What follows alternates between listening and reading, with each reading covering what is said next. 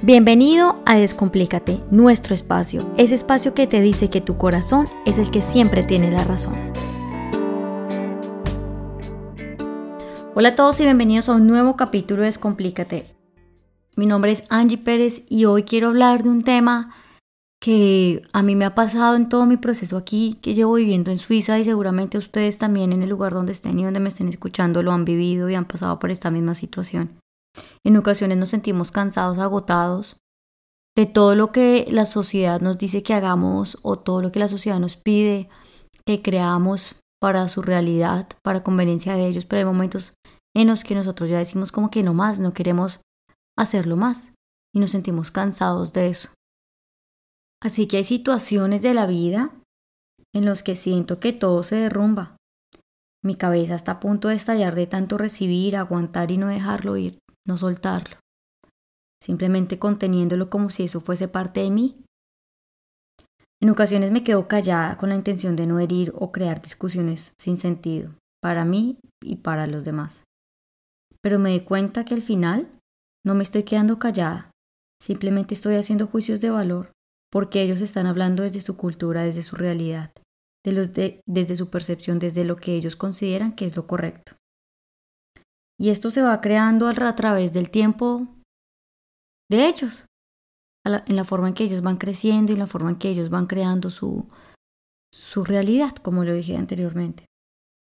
No es fácil, no es fácil mantenerme parada, no es fácil quedarme en mi posición, no es fácil simplemente escuchar y, y no hacer parte de eso y no herir, herirme o sentirme atacada porque seguramente no lo hacen con esa intención, no lo sé, no quiero hacer juicios de valor con respecto a eso.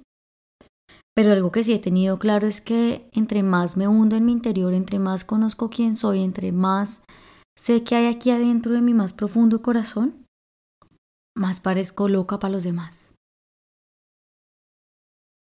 Es como si, como si ellos creyeran que, que todo lo que yo quisiera lograr en mi vida fuese totalmente descabellado pero el, el, problema aquí tal vez es que ellos no saben lo que yo quiero lograr y no, no saben para dónde voy yo.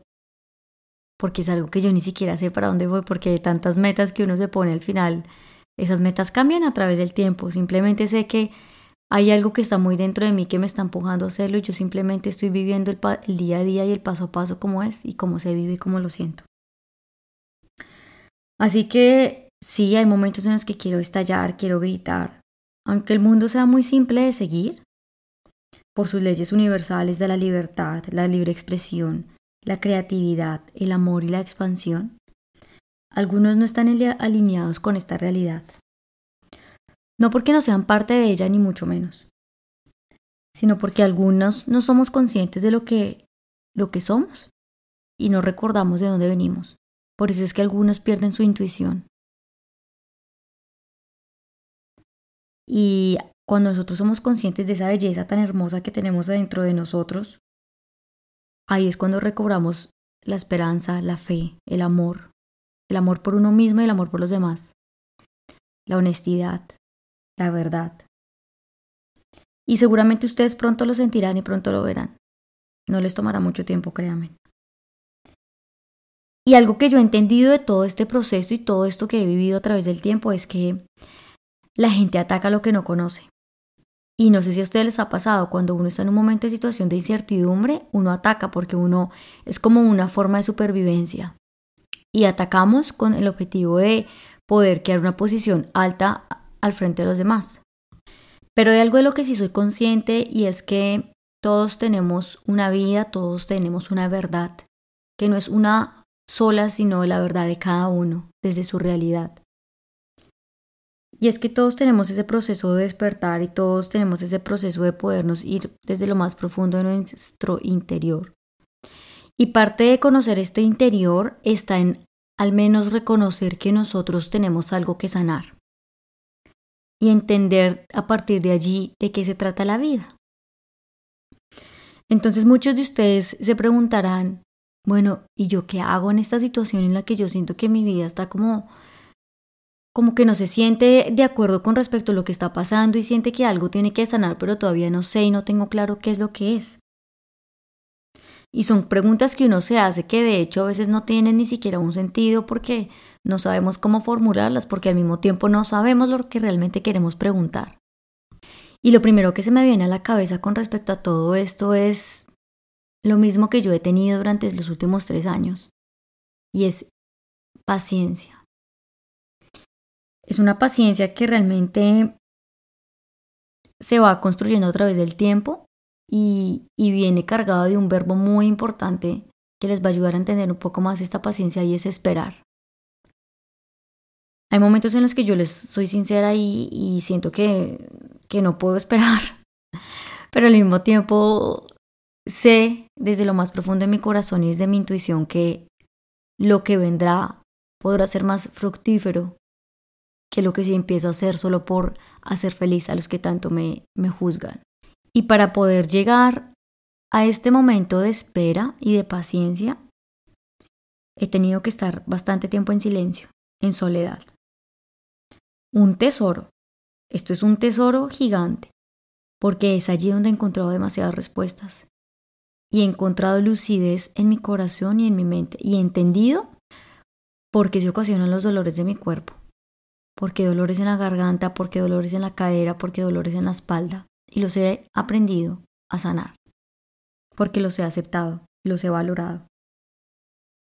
Y he tenido que apartarme totalmente de ese ruido, que realmente me distrae, pero al mismo tiempo entiendo que tengo que sanar mi corazón.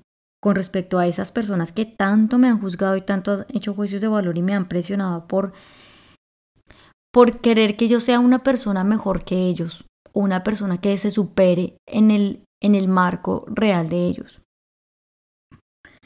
Pero algo que yo tengo claro es que yo tengo que actuar mi vida desde lo más puro y lo más sano porque eso es lo que me, me dice mi corazón.